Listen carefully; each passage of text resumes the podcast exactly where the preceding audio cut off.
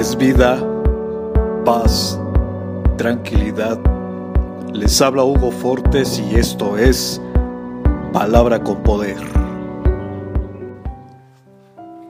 Bienvenidos, este es el contenido de hoy.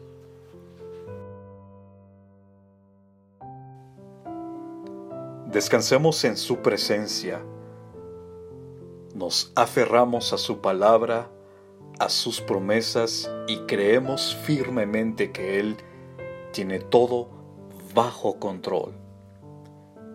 Sean fuertes y por ningún motivo dejen de confiar en Él cuando estén sufriendo, para que así puedan hacer lo que Dios quiere y reciban lo que Él les ha prometido.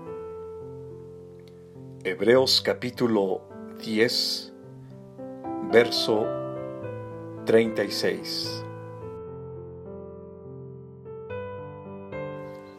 Comparte, será chévere.